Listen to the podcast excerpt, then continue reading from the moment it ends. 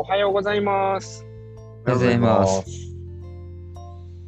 成長への進行の基礎は早起きにありということで、月曜日から早起きしております。9月21日月曜日のサンラージです。今日のテーマは、書籍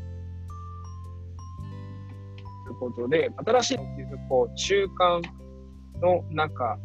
151ページから156ページの地球を救う買い物をやっていきたいと思います。谷口純子先生のご文書ですね。こを深めていきたいと思います。よろしくお願いします。お願いします。さていかがですか聞いてるところとかありますかさん引いてまして、どこを紹介しようか迷ってますね。まあ、一つ言いますと、じゃあ、うち山田から発表させていただきますと、そうですね。やっぱりなんといっても155ページの前から5行目になります。低炭素の食材とは、えー地球までもなく地産地消、春産春消である国際化が進み、日本は世界各地からたくさんの食品を輸入している。えー同じ和食の献立との地元の食材では使って、だけを使って作ったものと地元以外の国内や海外の食で使ったものでは二酸化炭素の発生が地元だけのものと比べて43倍にもなるという調査がはっきりと出ているということで、まあ、その次のページではざっくり言いますけど、目の前の安いものを買うのか、将来のことを考えて少し商業が増えたとしても、地元の食材を買うのかによって、えー二酸化炭素の排出の抑制ができできたりとかしていくのかが、えー決まってくるというような内容が書かれておりますので、皆さんの価値観というか、そういう、えーですね、あの、考え方によって、これからの未来が決まってくるのかなと思いますので、その辺が大事かなと思います。はい、以上です。ありがとうございます。ありがとうございます。おはようございます。高橋さん、おはようございます。おはようございます。おはようございます。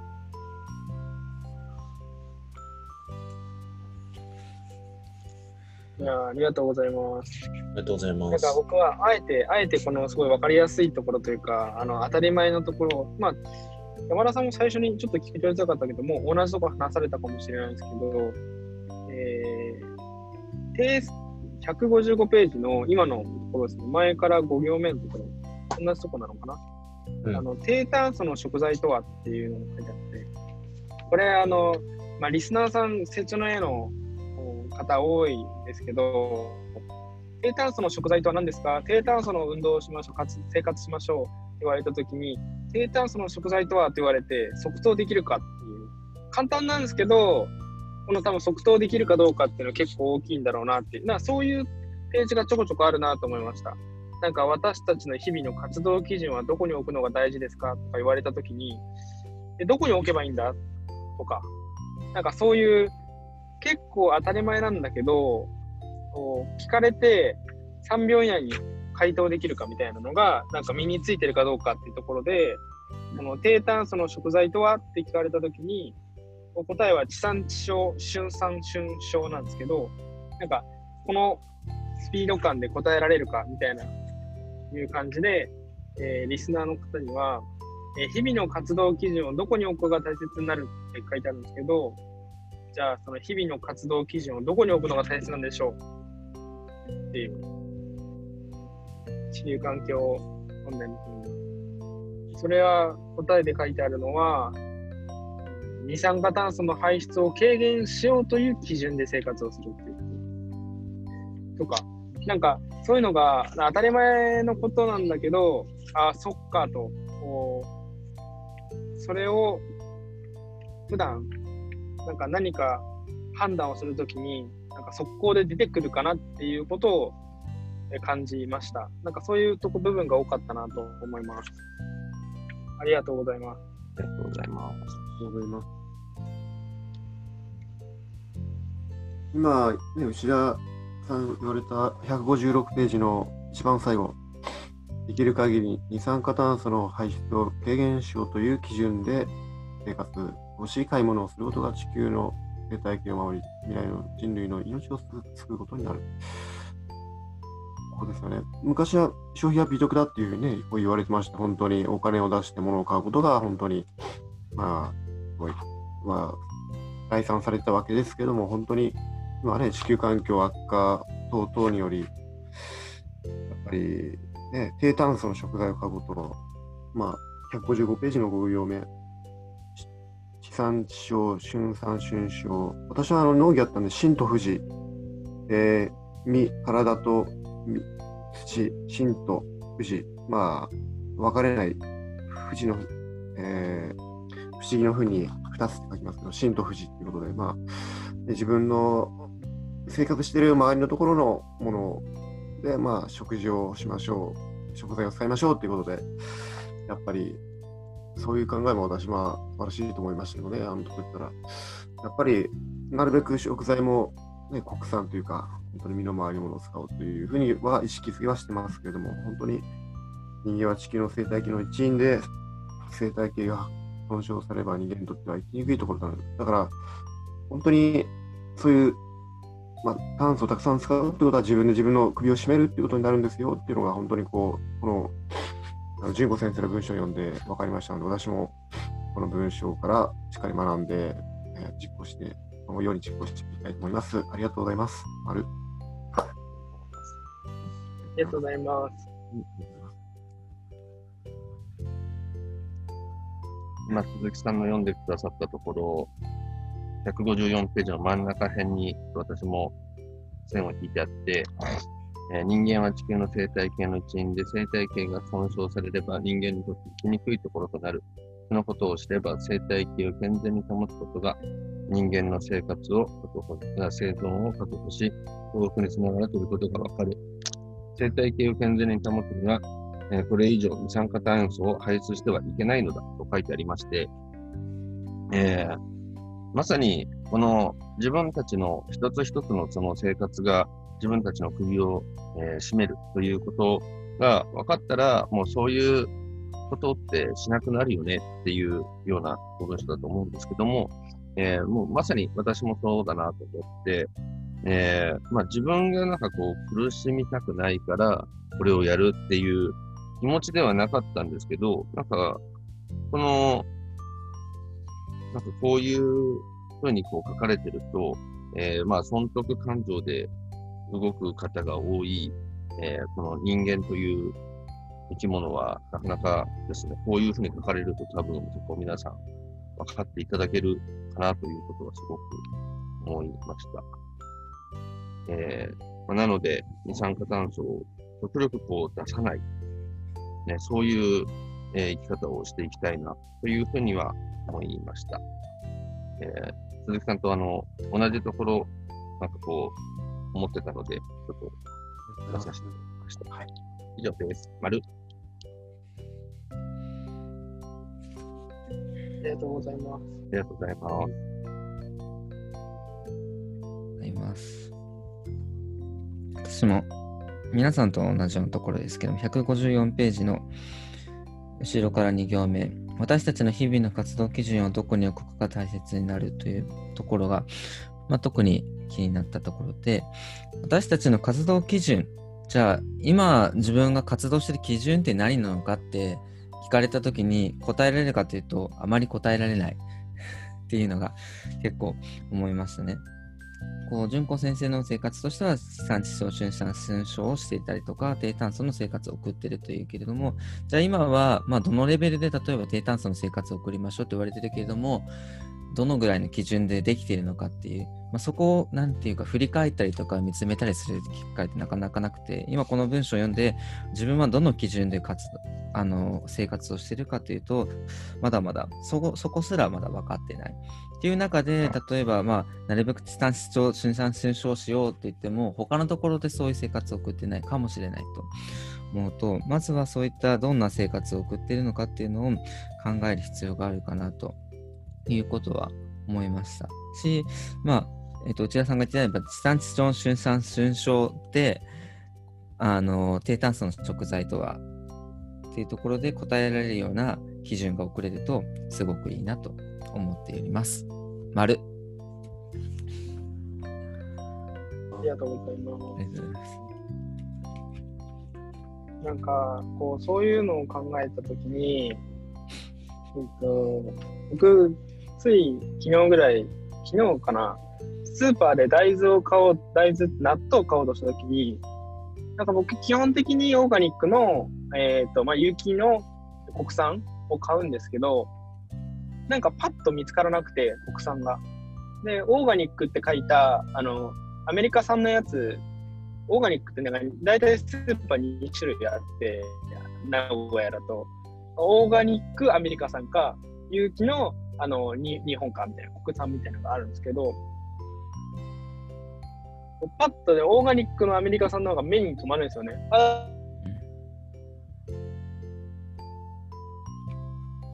だから見つけて、その、ちょっと頭ではめんどくさくて、あの、そうにこう感じたことは、あのこのテキストの中の153ページの後ろから2行目のところに、まあ、東日本大震災を通してっていうところなんですけど、うんまあ、津波が押し寄せてきたら、ここまであの過去に来たことあるから、それ以上高いところに家を作りなさい、生活圏を作りなさいっていう先祖の教えを守らずに、まあ、今の時代大丈夫っしょみたいな感じで、まあ、その石碑よりも下に町を作ってて大変だ、大変なことになったっていうところから、こういう文章があって、目の前に惨事、惨事ですね、悲惨な出来事。を見せつけられないとなかなか行動につけないのが人間であるっていうふうに、まあ、こう、まあ、想像実際に自分たちが見ないと想像を明かすことができないっていうことを思ったんですけど、こうある話に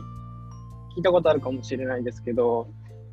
ある村で雨乞いをしに行くよって大人に言われて、子供がついていった時に、大人と子供では持っている荷物に大きな差があったって。何かっていうと、子供は傘を持ってた。でも大人は雨乞いだっていうのに傘持ってない。子供は雨乞いっていうから雨が本当に降ると思ってるから当然傘を用意するけど、まあ、大人は、まあ、とはいえねって思ってるから、こう傘を持ってこないっていう差を見せつけられたときに、今回東日本大震災を通して、僕らはなんか惨事になるってことは見せつけられて理解していて、もう想像できるところまで来てるのに、なんかそのリアリティが薄れていくから、なんか僕はあの納豆選びの時に、なんか一瞬安易な 選択をするんだなっていうことを思って、本当に普段から想像力を働かせる、なんかその先に何があるのかっていうことを実感するってことをしないと、なんか自分のその気分の上下で一瞬のその判断を変わってしまう。2、30円のことだったりとか、数十秒、数秒、数十秒のことなんですけど、大事だなと。ぜひ、ここは、竹岡さんとか、ね、買い物されるときとか気をつけられることとかなんかあるのか、ちょっと聞いてみたいですね。これ、竹岡さんがいる。気づかなかっおはようございます。ありがとうございます。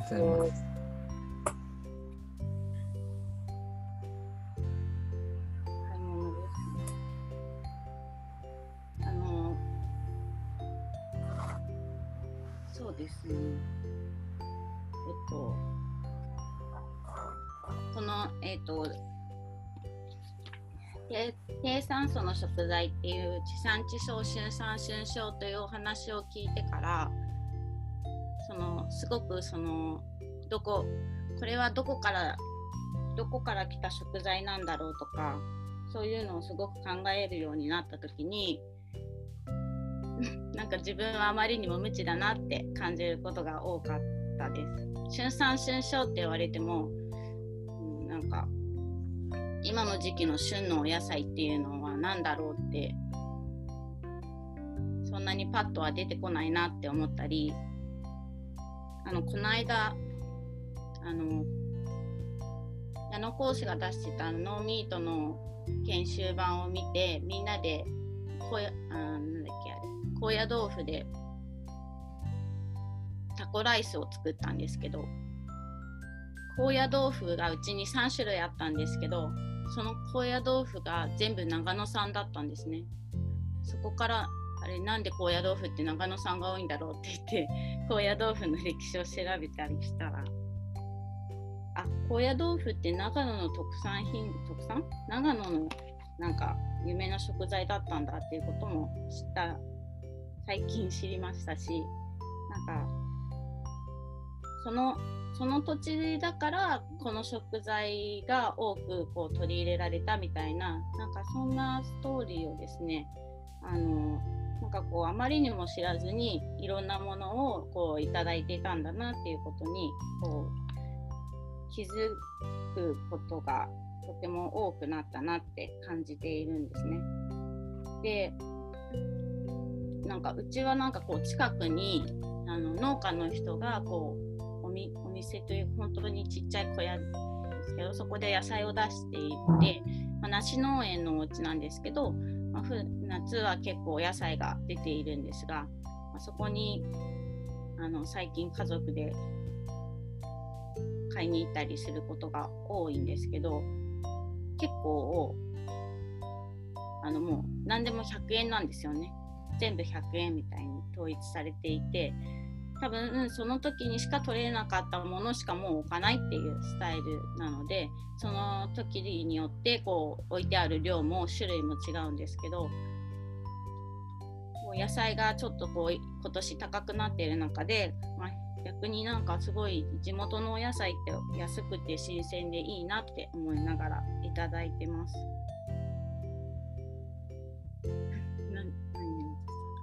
まあそんなところで私が。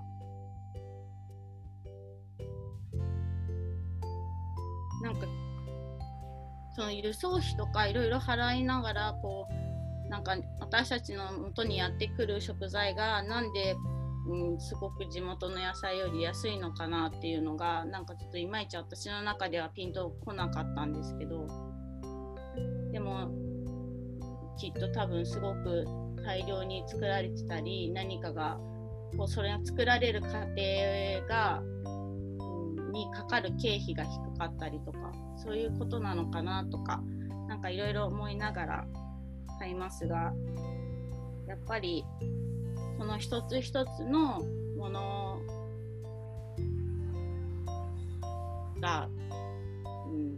どうしてこの値段っていう設定になってるかみたいななんかそういうのとか、うん、なんかいろいろこう知りながら 楽しく生活していきたいなと思いました。ありが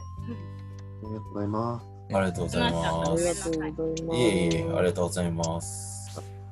あこれで終わりたいと思うんですけど、僕出先で日時計日記持ってないんですけど、持ってる人いらっしゃいますか？あります。読んでいただけるとありがたいです。はい。いいんですか、読んじゃって。お願いします。はい。じゃあ、私読みます。今日は9月21日ですね。肉体は心によって自由自在に操られる。肉体は心によって自由自在に操られる。以上、日付日記でした。またなんかそれっぽい内容ですね。ありがとうございました。はい、これで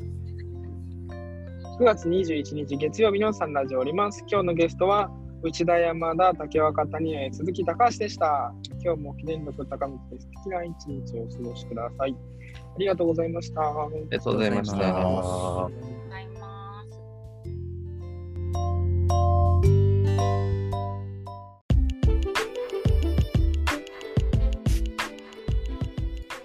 サンラジはその日のゲストでお届け中。毎朝ユニークな語りでゆったり楽しく深めています。もし成長の絵の教えをしっかり聞きたいという方は、道場や地元講師へご相談を、また皆様からの感想、要望、質問、テーマの投稿を大募集中。公式 LINE アカウント、ウェブサイトからもラジオが聴けるし、投稿もできます。パソコンや Spotify からお聞きの方は、概要欄のリンクをチェック。それではいってらっしゃい。